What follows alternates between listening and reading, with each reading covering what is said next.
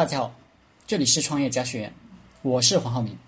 今天和大家聊的话题是用胆大包天的目标刺激企业的进步。人这种生物很奇怪，要挖掘人的潜力，最好树立一个胆大包天的目标，不断强化这个目标给自己、给团队、给企业，让大家信以为真，并且为之挖掘出自己所有的潜力。古今中外，我研究过很多企业与个人。发现，凡是有成就的个人与企业，都给自己树立了一些常人看着胆颤的目标。讲个人，比如周恩来为中华之崛起而读书；比如伟人毛，他的目标是解放全人类，解放全中国。目标定的胆大包天，就会让人有奋斗终生的责任感和使命感，会激励自己奋发努力。拥有不断进取的强大动力。一九五二年，索尼立下了一个目标，要制制造一种袖珍型的收音机，可以放在衬衫的口袋里，把收音机普及到全世界。当然，大家现在觉得没什么了不起，但在一九五二年，做这种小型收音机的晶体管造价非常高昂。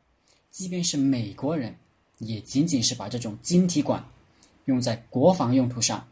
如果用在个人收音机上，是没人买得起如此昂贵的收音机的。但索尼的老板讲，大家都这么想，都说这么贵的晶体管在商业上行不通，那么做这件事就更加有意义。外人都认为索尼的行为愚不可及。怎么选择一个不可能完成的目标？为什么这些企业家老是沉醉在幻想中呢？但结果是，索尼制造出了袖珍型的收音机，实现了这个胆大包天的目标，从而赚到了非常多的钱。其实，我们发现，牛逼的企业都是不断提出胆大包天的目标，不断的实现胆大包天的目标的企业。世界五百强第一的沃尔玛。在一九四五年刚创立第一家店的时候，山姆·沃尔顿就提出了一个目标，在五年之内要成为阿肯色州最好、获利能力最高的杂货店。要实现这个目标，这家店的销售额必须成长三倍以上，从年销售额七点二万美元增长到二十五万美元。很多人都认为。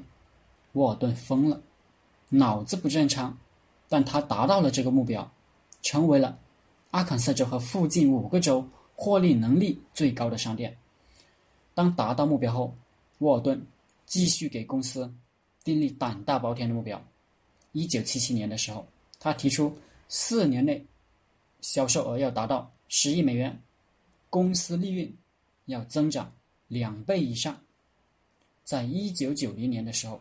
沃尔顿提出要在公元二零零零年商店数量翻倍，在销售额为三百亿美元的时候，提出了要超过世界上最大销售额的公司，当时是通用公司，而通用公司是一千二百五十亿美元。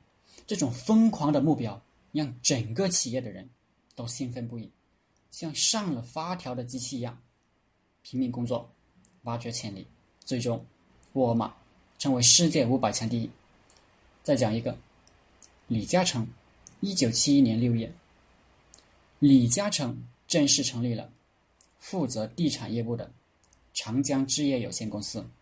在长治成立大会上，他为日后定下的目标，超越号称香港地产业之王的置地。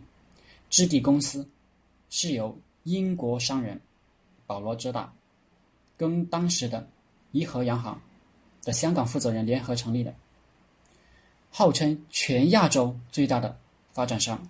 李嘉诚提出的这个目标，让李嘉诚的秘书都不相信，但是他就天天说这个目标，最后大家干着干着就信了，最后居然真的超过了置地，成为了香港地产业的龙头。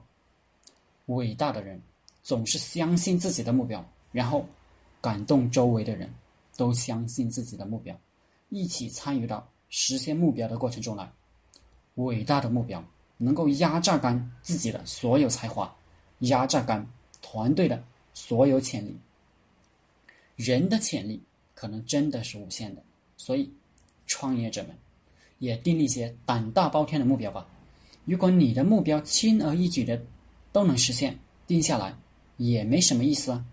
目标远大，可以刺激自己，也可以刺激团队。好了，今天的课程就分享到这里，谢谢大家。大家可以加我的 QQ 微信幺零三二八二四三四二，祝大家发财。